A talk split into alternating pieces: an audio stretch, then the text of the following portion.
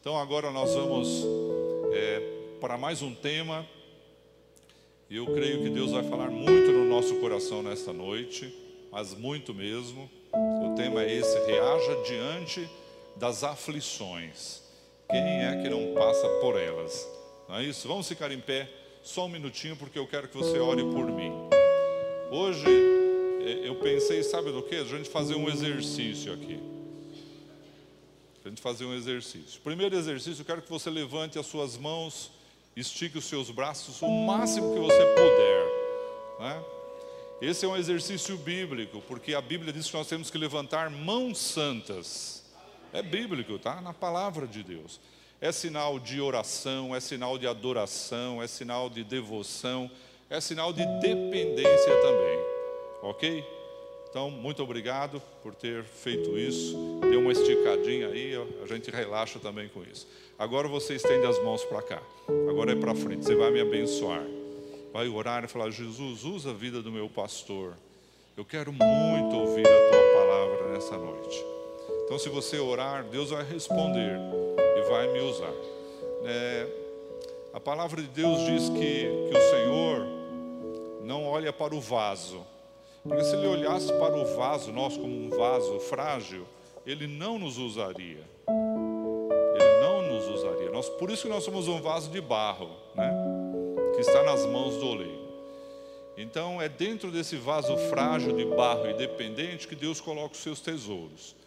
Então eu peço que você ore por esse vaso frágil para Deus usá-lo mais uma vez. Pode começar a orar.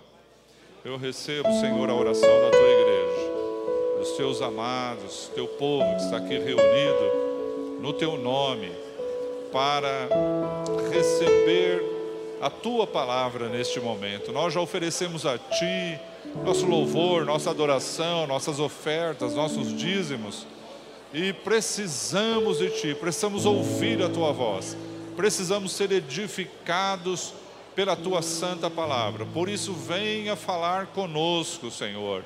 Usa a minha vida, mantenha os nossos olhos totalmente concentrados no Senhor e os nossos ouvidos abertos para ouvirmos o Teu querer para a nossa vida.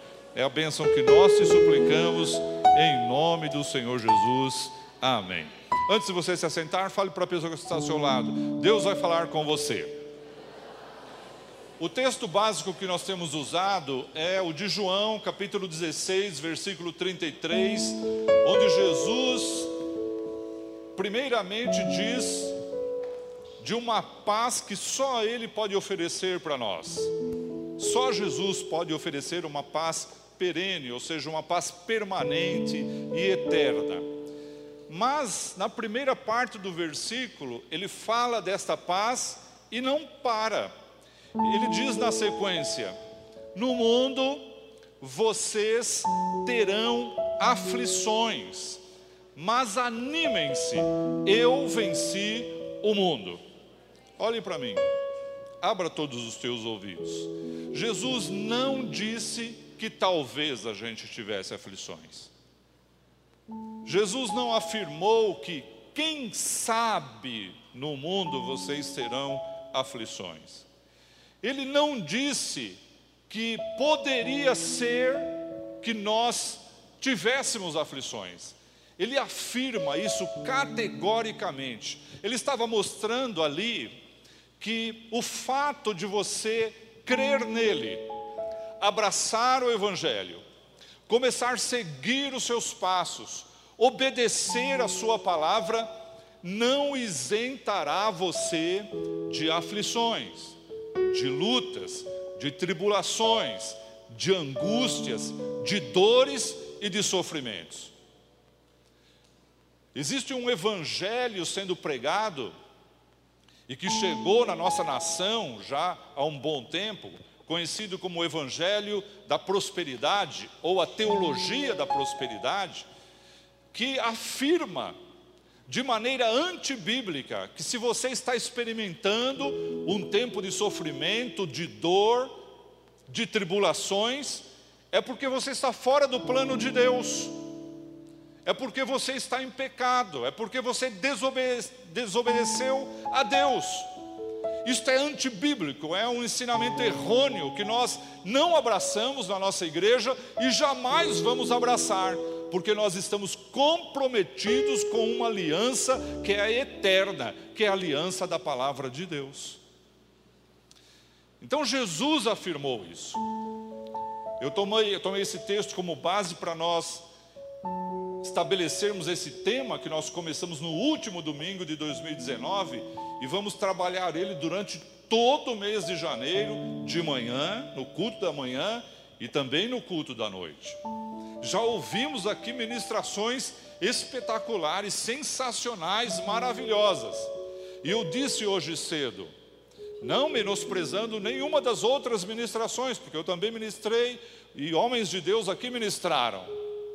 Mas essa ministração de hoje, se você não entendê-la, ela é como uma chave principal para abrir a porta mais importante para vivermos uma vida vitoriosa e intensa na presença de Deus. Ou seja, se você não entender que precisa reagir diante das aflições do ponto de vista de Deus, nenhuma outra palavra servirá para você. Existem coisas na nossa vida, algumas orientações de Deus, que se você não seguir, você apenas deixa de desfrutar algumas coisas. Você não tem prejuízo, você deixa de desfrutar algumas coisas. Agora existem orientações de Deus, determinações de Deus, que nós chamamos de princípios, que se você não seguir, se você não obedecer, você deixa de desfrutar, você perde e sofre prejuízos ainda. Por isso que eu digo que essa é uma ministração chave no meio de todas essas outras que nós vamos receber ainda ao longo deste mês, em nome do Senhor Jesus. E eu separei três textos bíblicos para trazer ao teu coração, e eu espero que eles encham o teu coração ao ponto de transbordar e eles fiquem fixos na sua mente até o último dia da tua vida. Essa é a minha expectativa.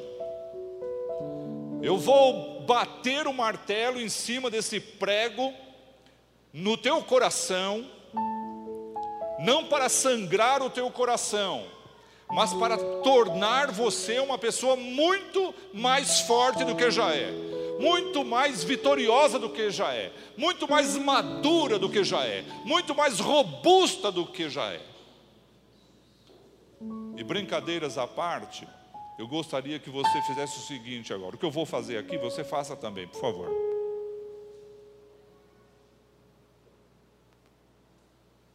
Fique assim. Eu gostaria que você ficasse assim até o término da mensagem. O pastor está de brincadeira. É uma brincadeira mesmo. Sinceramente, eu gostaria que você ficasse com os ouvidos tapados até. Por que você destapou? Até o final da mensagem. Pode destapar agora. Sabe por quê? Porque eu vou pregar para mim nessa noite. Essa mensagem é para mim. Eu tenho passado por isso e eu posso incluir minha família junto comigo, estamos no mesmo barco. Ao longo dos últimos meses de 2019 e esse início de 2020, por grandes aflições. E vocês devem ter notado que nós não nos escondemos. Vocês devem ter percebido que a gente não saiu de férias, a gente não fugiu, nós não fomos para nenhum sítio, nós não fomos para a praia.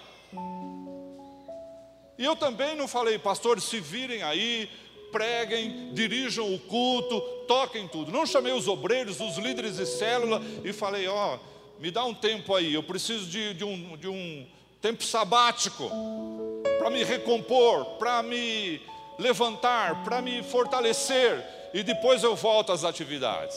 Não, nós estamos aqui. Nós estamos aqui. E se nós estamos aqui, é porque nós cremos na palavra de Deus. E cremos também nas tuas orações, porque vocês nos cobrem com as orações. E nós precisamos, nós pastores, demais da oração da igreja, justamente para que num momento como esse, de grandes aflições, de grandes turbulências, a gente não jogue a toalha, a gente não desista, a gente não pare, mas a gente continue sendo um referencial de fé, de confiança em Deus, de absoluta certeza que a luta vem e passa e a gente não pode desanimar. Amém? Aquele que faz a vontade do Senhor permanece para sempre. Aleluia. Se alguém conseguir uma caixinha de lenço aqui, vai ter um galardão muito grande no céu. Olhe para mim, nós não estamos colocando os nossos pés sobre um monte de geleia. Nós não estamos com os nossos pés sobre um punhado de gelatina. Nós não estamos colocados os nossos pés dentro de um rio, de um lamaçal, de um tremedal de lama. Os nossos pés estão sobre a rocha que é Cristo. A rocha que é Cristo. Diga assim: os nossos pés estão sobre a rocha que é Cristo. Vamos para o primeiro texto, em nome de Jesus. Tiago, capítulo de número 1, versículos 2 a 4. Leia comigo. Meus irmãos, sintam-se felizes quando passarem por todo tipo de aflições, pois vocês sabem que, quando a sua fé vence essas provações, ela produz perseverança, que essa perseverança seja perfeita a fim de que vocês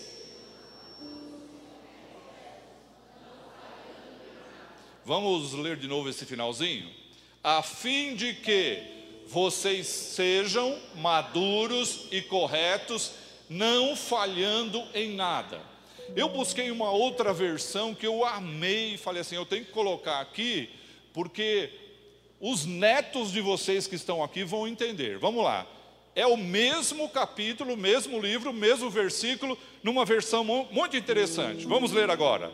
Amigos, quando lutas e aflições os atingirem em cheio, saibam que isso é um presente especial. Vocês verão como a fé será fortalecida e como terão forças para continuar até o fim. Por isso, não desistam facilmente. Essa perseverança os ajudará a amadurecer e a desenvolver plenamente o caráter de vocês. Tá bom? Eu vi só um irmão dizendo amém. Tá bom? Mas tem mais. Eu escolhi mais um texto. Então eu tenho a palavra de Jesus em João 16, 33. Eu tenho a palavra do irmão Tiago, que era irmão de Jesus. E agora uma palavra do irmão Paulo. Vamos lá? É um texto de Romanos 5, 3 e 4. Leia comigo.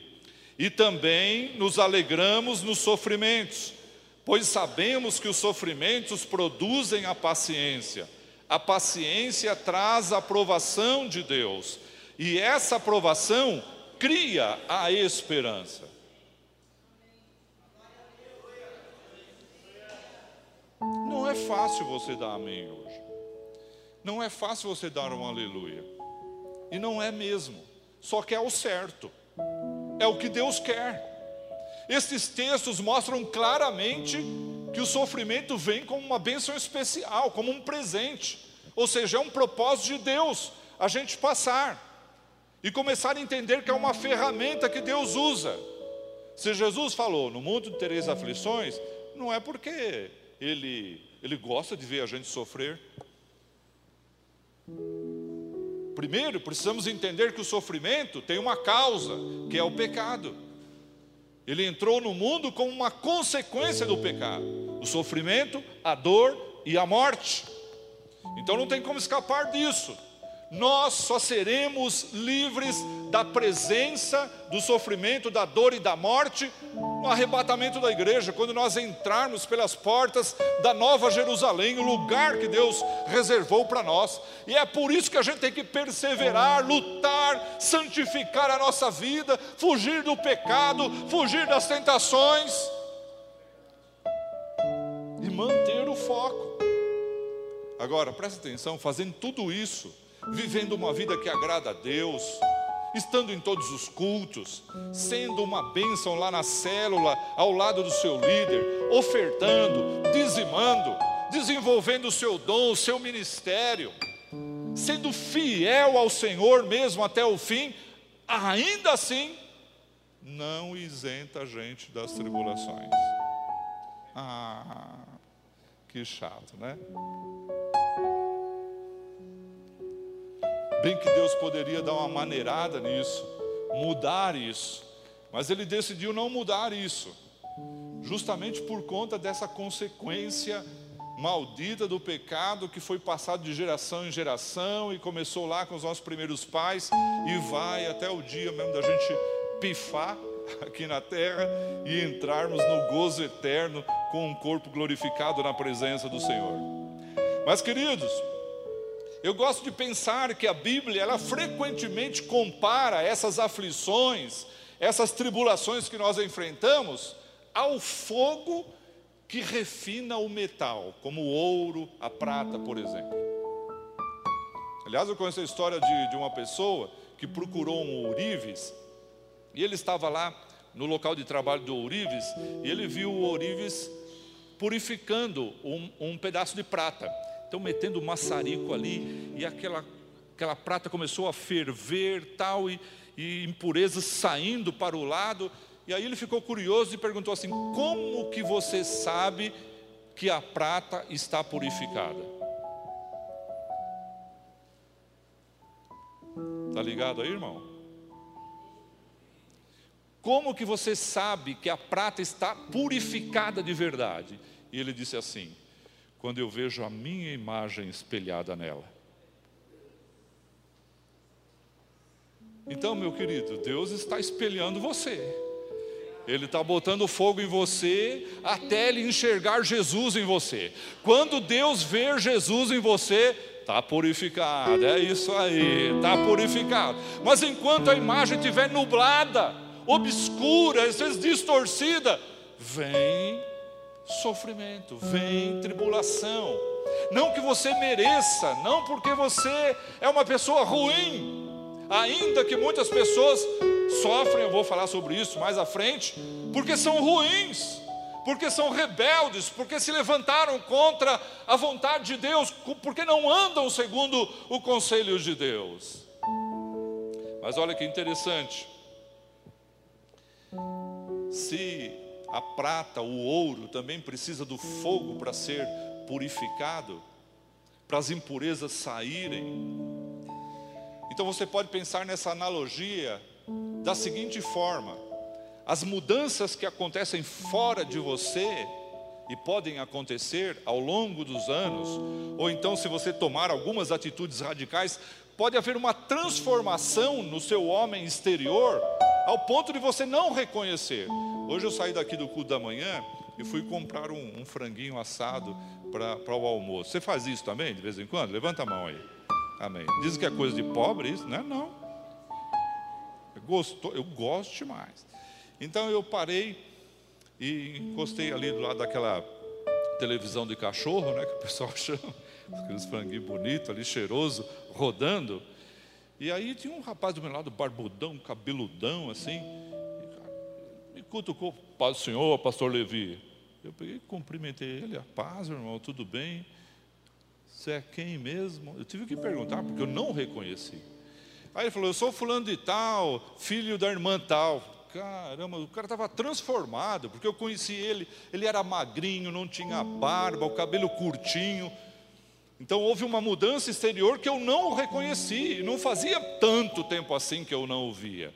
Aí eu abracei ele, perguntei dos seus pais, depois peguei meu franguinho e fui embora feliz para almoçar.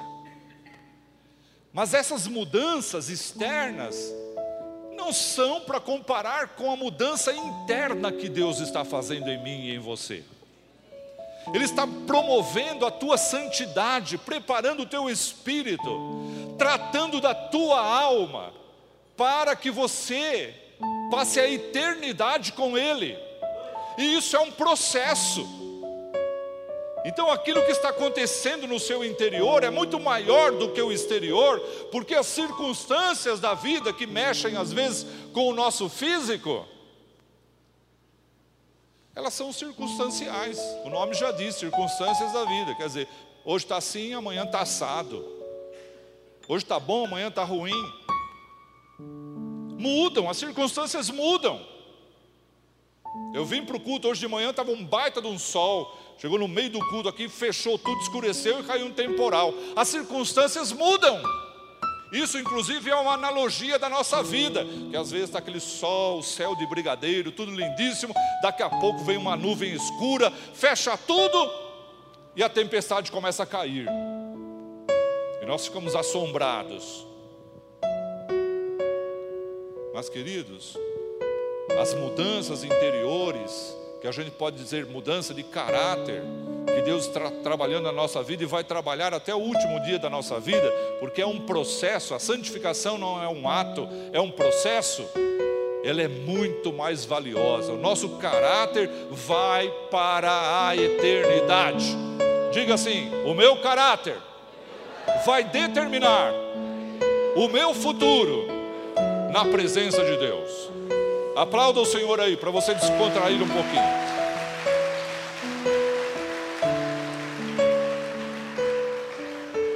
A palavra de Deus diz em Hebreus capítulo 5, versículo 8 e 9, que o próprio Jesus aprendeu a obedecer através do sofrimento.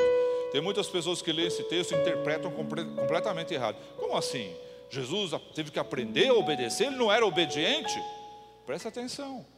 Quando Jesus se tornou homem, o mistério do, da encarnação, Jesus, Deus, deixou a sua glória e se humanizou.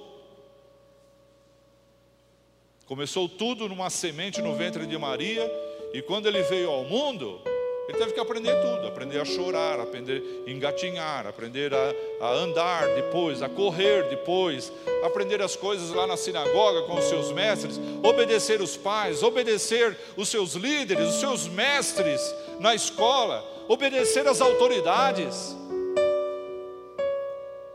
E por que, que ele teve que aprender a obedecer, sendo Jesus, sendo Deus? Porque no céu ele não precisava obedecer. Você já parou para pensar nisso? Essa é a interpretação do texto. Jesus aprendeu a obediência pelo sofrimento. Porque no céu ele só dava ordens. Quem é que ia mandar em Jesus? Então ele não sabia obedecer. Ele veio aprender a obedecer aqui na terra, né? Teve que ser submisso a autoridades aqui. Agora eu estou falando isso, sabe por quê? Preste muita atenção no que eu vou dizer agora. É a introdução da mensagem, mas eu não vou demorar, não. Pode acreditar. Se Deus, o Pai, não privou o seu único filho de aflições, de dores, de sofrimento, por que, que ele privaria nós?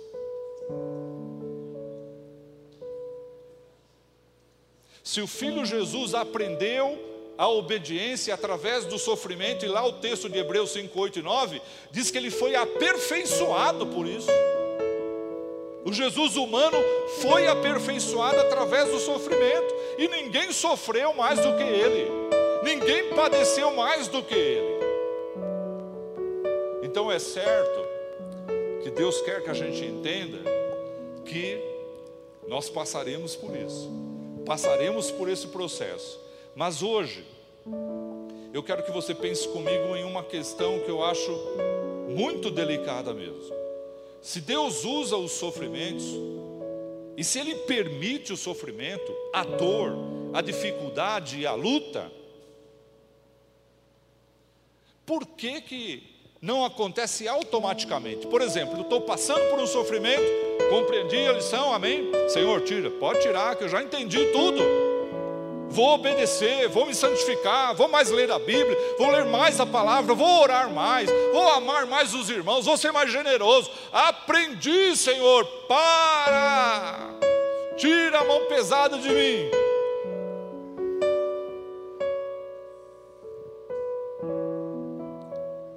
Então entenda que a resposta que Deus aguarda de você, ou seja, o resultado final que Ele quer ver em você, que é um caráter semelhante ao de Jesus, não acontece automaticamente. E olha só o que acontece. Muitas pessoas, diante do sofrimento, endurecem mais, ficam mais insensíveis, ficam mais rebeldes, ficam mais reclamonas, ficam mais insensíveis, mais duras. Alguém até dá aquele exemplo: o mesmo calor do sol que amolece a cera endurece o barro. Então Deus permite o sofrimento para todos nós. Tem alguém aqui que nunca sofreu na vida? Tem alguém? Fica em pé aí. Ó, tem um irmão que estava em pé, correu sentar. Aleluia. Vamos dar uma salva de palmas para ele. Eu gosto de, de gente esperta assim.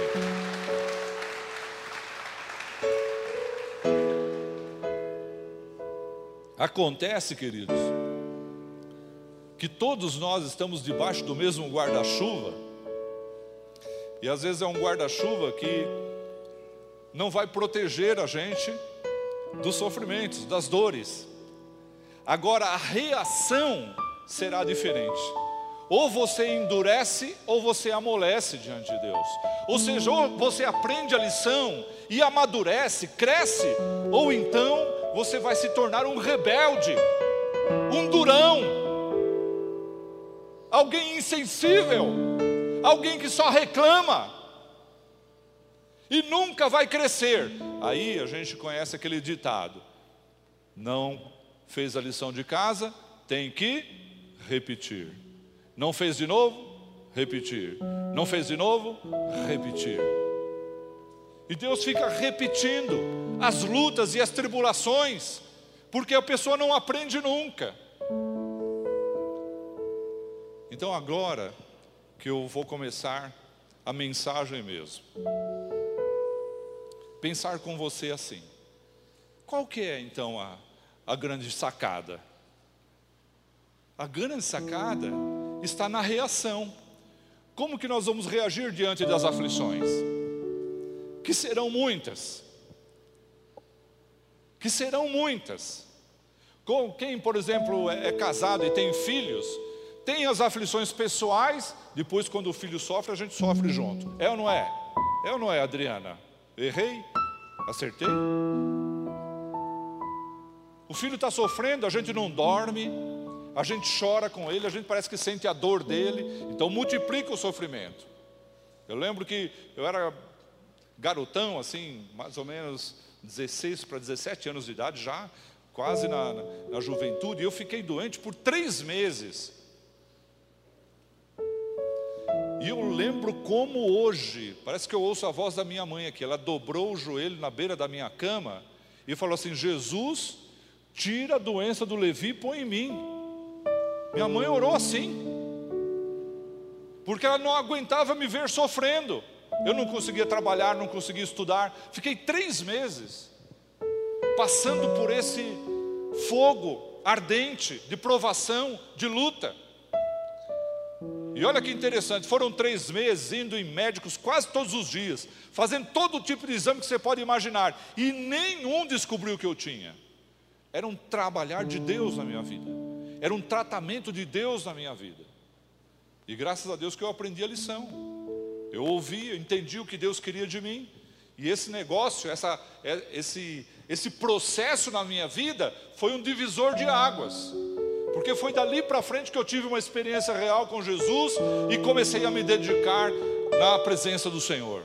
E até hoje estou aqui e assim será até o fim, até o último dia da minha vida, em nome de Jesus, porque eu tenho uma aliança, uma nova aliança feita com o meu Senhor, que é o teu Senhor também, que é o teu Deus também, e que ama você também, e que prova você também, e que está com você também na hora da luta e da tribulação.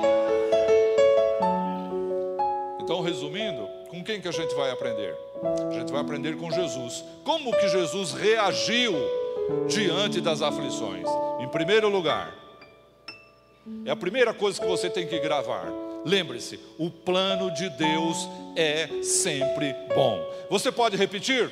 O plano de Deus é sempre bom. Olha esse texto. porque sou eu que conheço os planos que eu tenho para vocês, diz o Senhor. Planos de fazê-los prosperar e não de causar dano, planos de dar a vocês uma esperança e um futuro. Jeremias 29, 11. Deus sempre soube e sabe o que é melhor para você. Mas não é só isso, Ele tem um objetivo, Ele visa apenas o seu bem-estar. Ele visa você ser uma pessoa madura, uma pessoa firme, uma pessoa irrepreensível. Alguém de quem ele se orgulha.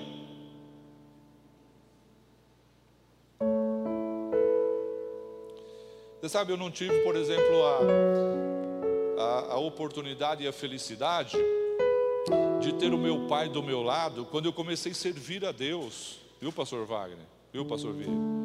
Não tive essa felicidade de, de, de meu pai estar vivo e ver eu pregar, eu ensinar, eu liderar jovens, eu dando aula em escola bíblica dominical, eu evangelizando, pregando na praça. Meu pai não viu isso. Foi embora antes.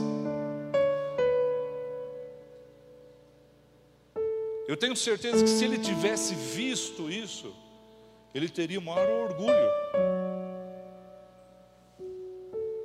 Agora, olha que bacana, eu vejo os meus filhos, e eu não fico calado. Eu abraço o Cádio, eu abraço a Maressa, e falo assim: Eu tenho o maior orgulho de vocês.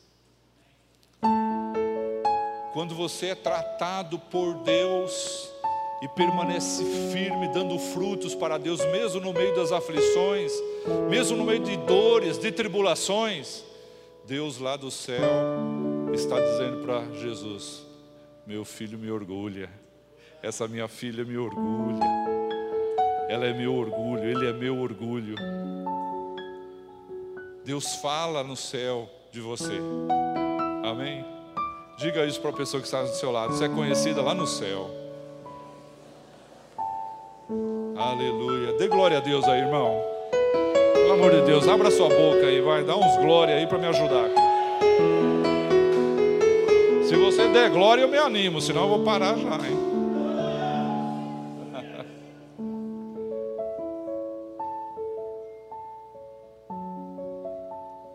Deus sempre sabe o que é melhor para você mas ele não só sabe, ele promove os caminhos para você chegar lá e cumprir um plano dele que é bom. Olha aqui para mim, Jesus no Getsemane, o jardim do sofrimento. Jesus estava antevendo a morte e o sofrimento dele. Jesus sabia por antecipação que ele ia passar antes da crucificação. E ele começou a orar. A Bíblia diz que esse antever da dor do sofrimento foi tão intenso mas tão intenso. E ele estava só nessa hora, porque os discípulos estavam dormindo mais lá abaixo. Pegaram no sono lá. A Bíblia diz que o suor de Jesus se transformou em gotas de sangue que desciam até o chão. Tamanha angústia. O que, que ele estava orando? Ele ora por três vezes assim: Pai, se for possível, passa de mim este cálice sem que eu o beba. Era um cálice amargo demais. Era um cálice sofrível demais.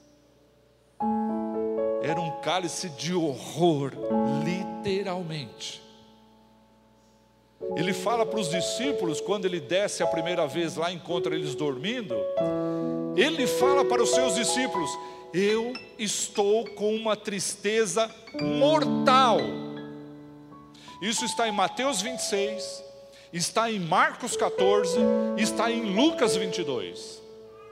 Os três evangelistas falam isso, que Jesus disse para os discípulos: Eu estou tomado de uma tristeza mortal. Era o cálice de morte que estava sendo oferecido. E ele ora três vezes: Pai, se é possível, passa de mim esse cálice sem que eu o beba. Todavia, seja como tu queres e não como eu quero. Ou seja, Pai, o teu plano é bom. não é o meu. O teu plano é o melhor, é o meu. E esse plano melhor de Deus, olhe para mim, abra todos os teus ouvidos agora que eu mandei fechar. Este plano melhor de Deus, que é a salvação da tua alma, a salvação da tua vida, é a eternidade com Ele. Esse plano envolveu você, envolveu você, você estava nesse plano de Deus melhor que levou Jesus a dizer: pode me dar o cálice, pode me dar o cálice, o Italonei vai estar na minha presença. Pode dar o cálice, a Heloísa vai estar na minha igreja. Pode dar o cálice, a Lilei vai estar aqui. Pode dar o cálice, o João vai estar ah, no meu corpo. Pode me dar esse cálice, Pai, eu vou bebê-lo. Aleluia! Você estava no plano, você estava no plano melhor. Aleluia! Você estava nesse plano. E se você ainda não recebeu este Jesus maravilhoso na sua vida, aceite o plano dele porque é bom. Lutas virão, sofrimentos virão, mas o plano de Deus é bom.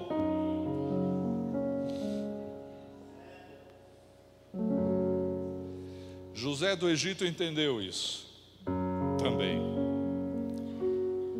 E quando ele estava já governando toda a terra do Egito, depois de ter sido vendido pelos seus próprios irmãos, dado como morto, ter passado 17 anos na prisão. Agora ele está governando toda a terra do Egito e os seus irmãos vêm para buscar comida no Egito. E depois de algumas situações lá que você já leu, conhece bem a história, ele se dá a conhecer aos seus irmãos.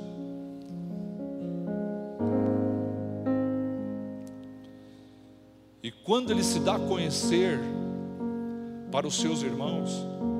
Seus irmãos ficam apavorados e um fala para o outro: agora já era, mano. Ele vai crucificar a gente, ele vai decapitar a gente, estamos lascados, ele vai se vingar. Já era, acabou para nós. E aí José acalma eles e diz assim: Olha, vocês intentaram o mal, vocês tiveram um plano ruim para mim mas Deus tornou em bem para que a vida de muitos fosse preservada. Aleluia. Ou seja, se o inimigo tem um plano ruim para você, Deus tem um plano bom. Se o inimigo quer matar você, Jesus ressuscita. Se ele quiser destruir, Jesus reconstrói. Se ele quiser acabar com você, não tem poder para fazer isso, porque o plano de Deus para você é o melhor.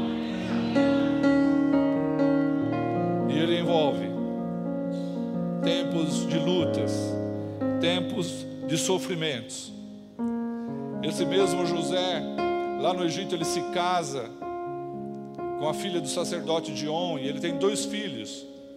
A um ele deu o nome de Manassés, e ao segundo ele deu de Efraim, que significa fértil, frutífero. E quando ele apresenta esses dois filhos ao seu pai, Jacó, que ele trouxe de Canaã, ele fala assim: Olha, esse aqui é o meu filho Efraim porque Deus me fez crescer na terra da minha aflição. Olha que coisa impressionante. Na terra da aflição, Deus fez José crescer. Deus fará você crescer no meio da aflição. É o plano dele, é o propósito dele. Então, quando você não estiver sentindo alívio de Deus na hora do sofrimento, na hora da dificuldade, na hora da dor, lembre-se do plano de Deus. Ele tem algo melhor, ele está treinando você, preparando você para algo maravilhoso e especial. Eu vou te ensinar um segredo aqui, difícil de praticar, mas eu tenho que te ensinar. Eu falei essa semana para os pastores.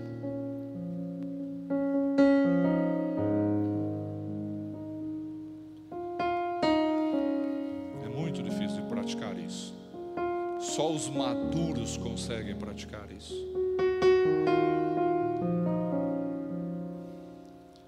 Você aceitar o sofrimento como uma ferramenta de Deus para você crescer e você focar, presta atenção, focar a vida no plano e no propósito de Deus e não ficar olhando para o sofrimento. a nossa tendência qual é? Eu luto contra isso. Confesso aqui para vocês com toda a liberdade, porque eu sou pastor e sou ovelha também. Como é difícil quando você está lidando com o sofrimento, com a dor, com uma causa difícil, com uma coisa complicada. Aquilo não envolve só você, envolve pessoas que estão ao seu lado, envolve às vezes a igreja, envolve tantas outras coisas que você pensa assim, está fora do controle, eu não sei lidar com isso. E você não ficar se amargurando e pensando naquilo, sonhando com aquilo, acordando com aquilo, indo dormir com aquilo, almoçando com aquilo, jantando com aquilo, dirigindo o seu carro pensando naquilo. Como isso é destrutivo. E Deus está ensinando a gente a focar no propósito de Deus, na vontade de Deus, no plano de Deus. Então, olha aqui para mim. Qual é a chave? Qual é o segredo?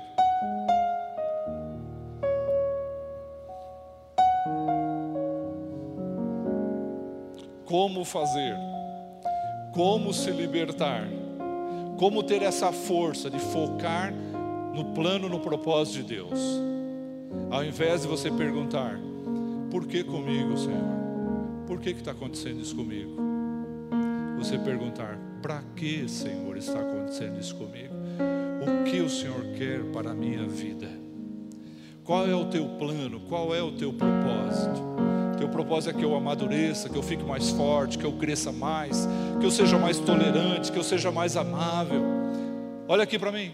Teu propósito é que eu seja um marido melhor, um pai melhor, uma mãe melhor, uma esposa melhor, uma filha melhor, um filho melhor, um pastor melhor, um diácono melhor, um líder de célula melhor.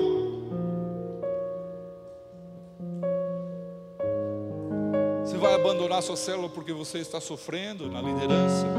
Você vai abandonar tua família porque você está sofrendo no cuidado da tua família? Você vai abandonar a igreja porque às vezes você sofre com com pessoas estranhas que estão na igreja. Esse é um lugar de pessoas mais estranhas do planeta. É a igreja, é o corpo de Cristo, é o lugar de o lugar de tratamento mais intenso não é UTI de hospital, é a igreja de Jesus. A gente tem que entender isso e ser um bom enfermeiro, ser um bom médico e ser um bom paciente ao mesmo tempo. Então não foque no sofrimento, não foque na dor, foque no plano e no propósito que Deus tem para a sua vida. Qual é a segunda coisa que nós temos que aprender? Com Jesus, diga assim: reaja como Jesus reagiu. Não saia daqui sem entender isso. Que diante das aflições nós temos que reagir como Jesus reagiu. Jesus reagiu entendendo que o plano de Deus era melhor, tinha que passar pela cruz. O plano de Deus passava pela cruz. O propósito de Deus para você passa pelo sofrimento. Expresse sua gratidão. Repita: expresse sua gratidão. Leia comigo aquele versículo. Vamos lá. Deem graças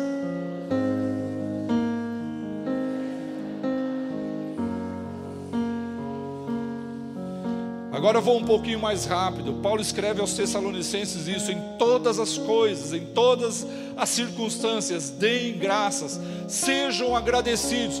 Meu irmão, olha aqui para mim, como que isso é possível? Você precisa olhar direito para esse texto, para não interpretar errado também.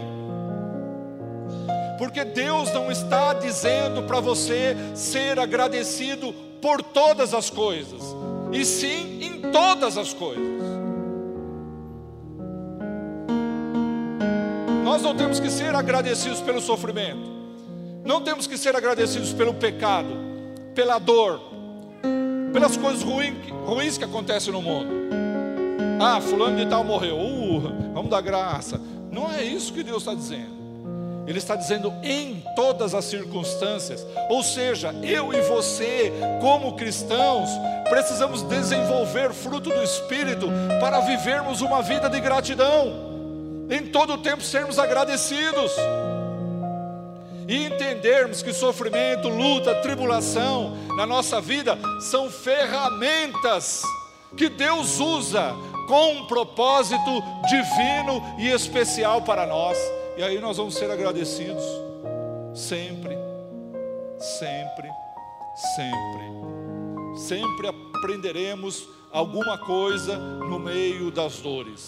Eu já disse isso aqui há muito tempo atrás e vou repetir, porque tem pessoas novas. A alegria é uma péssima professora. A gente não aprende nada com alegria. Absolutamente nada.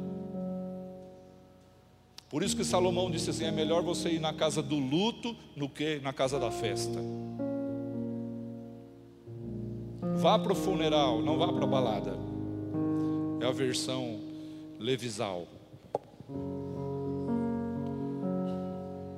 Porque na casa do luto você reflete e você amadurece, você se lembra que é pó e para o pó tornará. Você se lembra da limitação da vida e você pensa na eternidade também. Que a vida não é só isso aqui e que chegaremos à nossa vez, que estamos numa fila invisível e que a gente precisa viver os propósitos de Deus com mais intensidade. A gente precisa parar, isso eu falei no final do ano. Parar de sonhar os nossos sonhos, que é o que mais a gente ouve e vê na mídia. Sonhe, sonhos, sonhe, sonhe, sonhar, renove seus sonhos para o próximo ano, pá, pá, pá, pá. Mas o que, que a Bíblia fala sobre isso?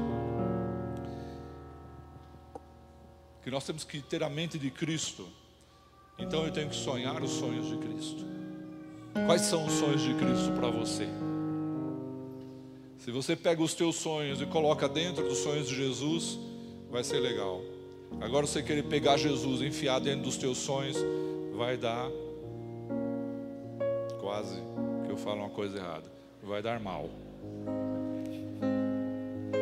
coisa errada, uma coisa que eu não deveria falar, né? Meu filho fala assim, pai, o senhor está meio sem filtro, cuidado. Então eu botei um filtro agora aqui. Amém, queridos? Então ao invés de você murmurar e reclamar pelo sofrimento, demonstre gratidão por aquilo que Deus está fazendo no seu interior que você não enxerga. Você não enxerga. A lapidação de Deus nesse diamante chamado você, ela é tremenda.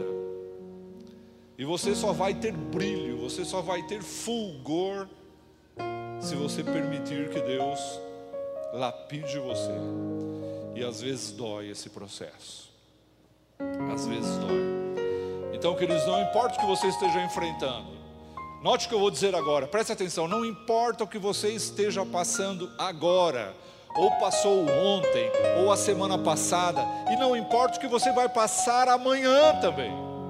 Você tem motivos para agradecer e motivos para se alegrar no amor de Deus na fidelidade de Deus, na bondade de Deus, na graça de Jesus, que é melhor do que a vida, você tem muitas razões para dizer obrigado, Jesus. Então diga, diga mais forte, diga mais uma vez, diga em pé, diga em pé com a mão levantada, diga em pé com a mão levantada e aplaudindo.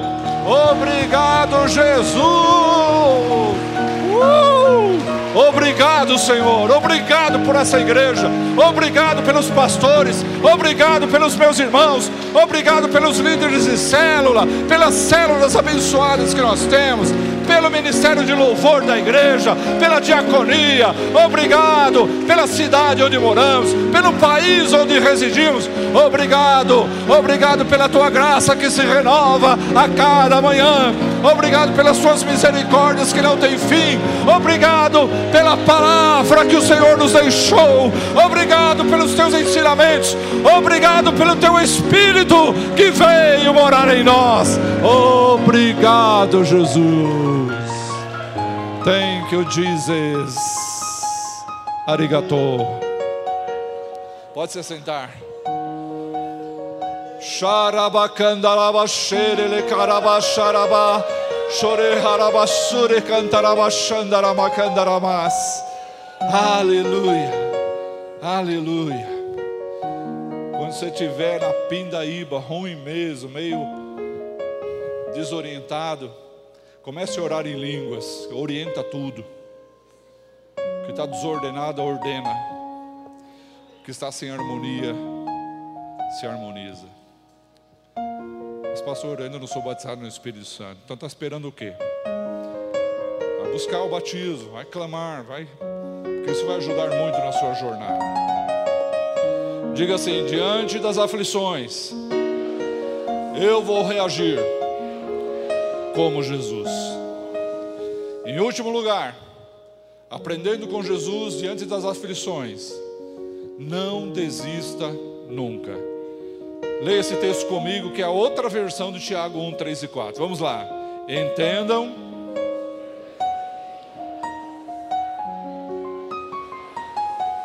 Dá uma paradinha. Nosso culto está sendo transmitido, tem que ficar mais bonito, certo? O pessoal não vai entender nada que estão assistindo a gente. Então vamos junto, um, dois, três.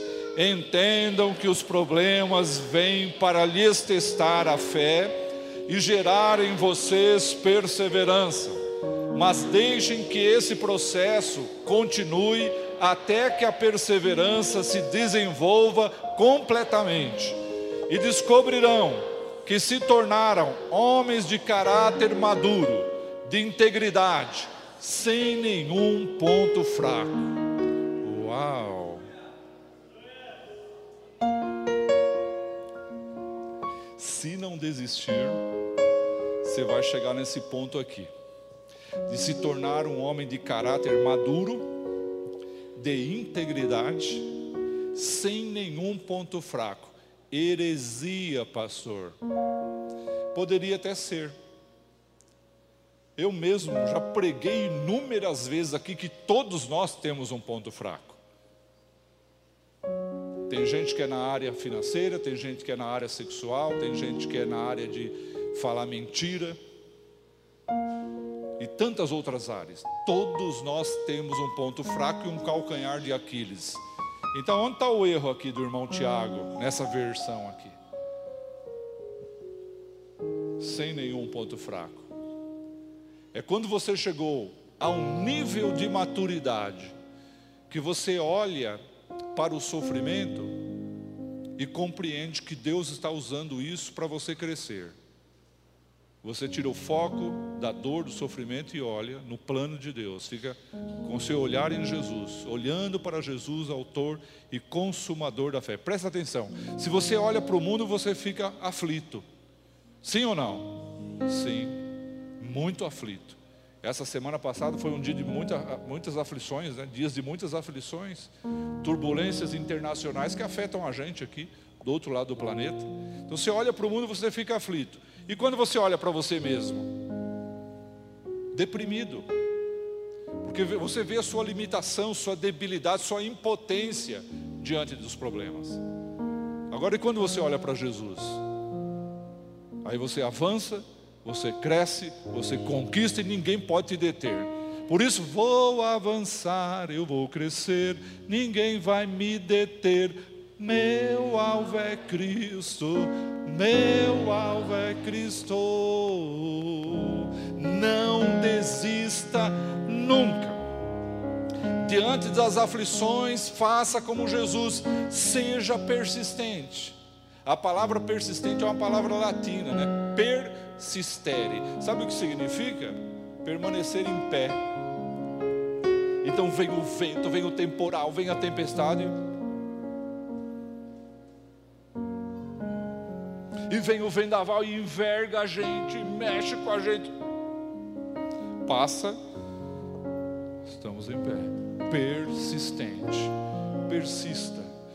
Você é grato a Deus pelo sacrifício de Jesus na cruz? Ele passou por tudo aquilo por amor a você. Olha aqui para mim. Olha aqui para mim. E se ele tivesse desistido? Se ele tivesse parado lá no Getsemane e dissesse: Pai, Manda outro aí do céu, porque eu estou voltando para casa. Onde você estaria? Onde eu estaria? Onde nós estaríamos? Completamente perdidos. Mas porque ele não desistiu, você está aqui, eu estou aqui, nós estamos aqui, a igreja está aqui, está em pé, está forte. As portas do inferno não podem prevalecer contra ela. E nós vamos avançar em nome de Jesus.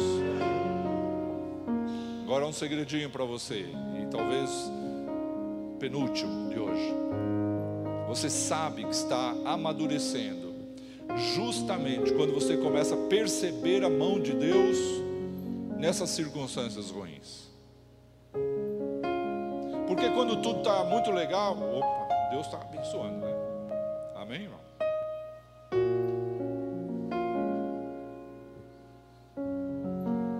Deus está abençoando, está tudo legal. Agora, quando não está tudo legal, se você é maduro e tem discernimento espiritual, você percebe a mão de Deus nessa circunstância ruim também. Está no controle dele. Pergunta para essa pessoa bonita que está do seu lado aí: você acha que tem alguma coisa que está fora do controle de Deus? Pergunta. O que, que ele respondeu? O que, que ele respondeu? O que, que, que o seu amigo aí respondeu? Diz que não, ele não está mesmo, ele acertou, nota 10. Palmas para ele.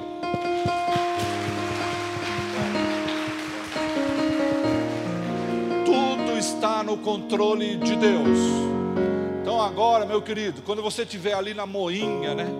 No torvelinho das tribulações, no cadinho das lutas. Cadinho é aquela, aquele objeto de metal onde que é posto a prata para no cadinho das lutas, no torvelinho, ou seja, no redemoinho das tribulações, você vai se lembrar: Deus tem um propósito, Deus tem um propósito comigo, Deus está nessa causa, Deus vai me dar vitória, eu vou passar, eu vou crescer, eu vou amadurecer, e você vai glorificar a Deus no meio das lutas e das tribulações.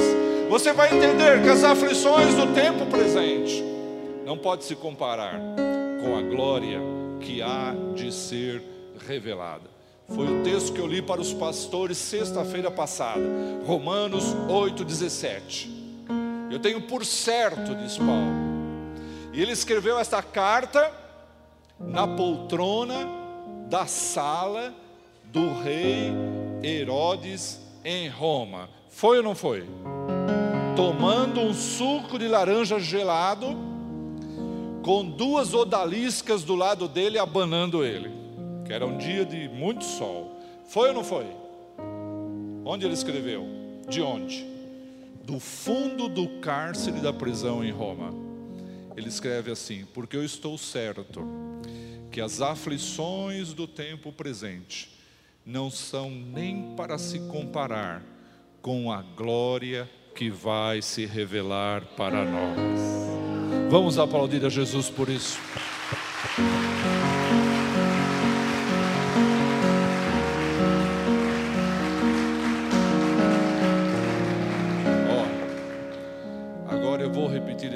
Versículo só para quem está em aflição, porque nem todo mundo aqui está vivendo um tempo de aflição. Então feche os seus olhos, você que está passando por um momento de aflição. Eu estou certo que as tuas aflições do tempo presente não chegam nem ao pé da glória que vai se revelar na tua vida, em nome de Jesus. Amém.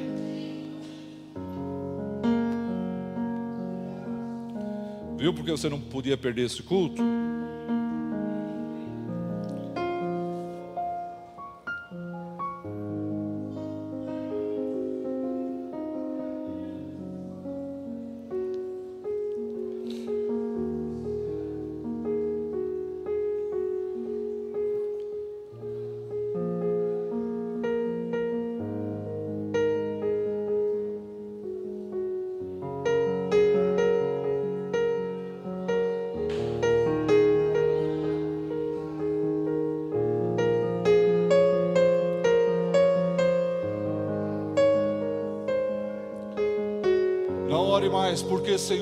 Comece a orar. Para que, Senhor?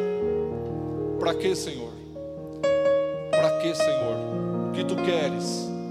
e Deus talvez não responda no mesmo dia, na mesma noite, na mesma semana. Continue orando e pedindo, perseverando, sem desistir, confiando. Para que, Senhor? Para que, Senhor? O que tu queres?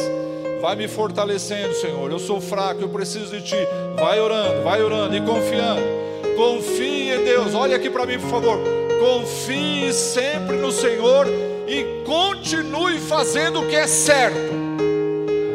Porque promessa de Deus não é para quem confia e faz errado.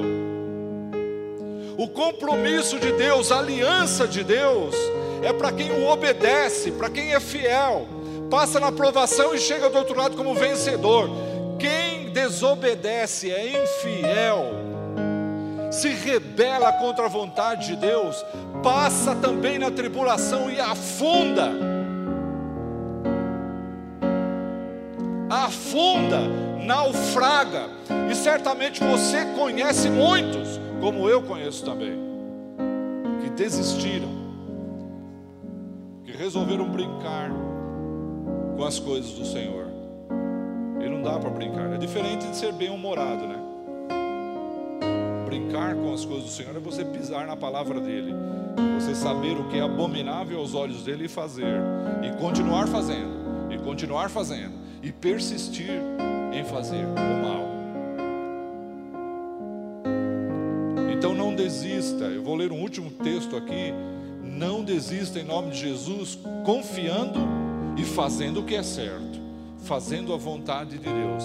Leia comigo Hebreus 10, 36. Vamos lá, um, dois, três. Vocês precisam perseverar, permanecer firmes na aliança de Deus, para alcançar o aperfeiçoamento prometido. Deus prometeu, fique em pé. Deus prometeu, diga assim: Deus prometeu. Eu confiarei. Mais forte, eu confiarei. Eu não desistirei. Agora mais forte ainda, eu vou reagir. Como Jesus reagiu. Mais uma vez, eu vou reagir. Como Jesus reagiu. O plano dele é bom. É muito bom. É maravilhoso. E eu tenho que simplesmente me submeter a este plano que é perfeito. Eu já fiz muitos planos na minha vida que furaram. Eu acredito que todas as pessoas que estão aqui já tiveram planos furados também. Desde que eu me conheço por gente, todos os governos que passaram pelo nosso país tiveram planos que furaram, planos econômicos que furaram. Fala para a pessoa que está ao seu lado com convicção: os planos de Deus não furam.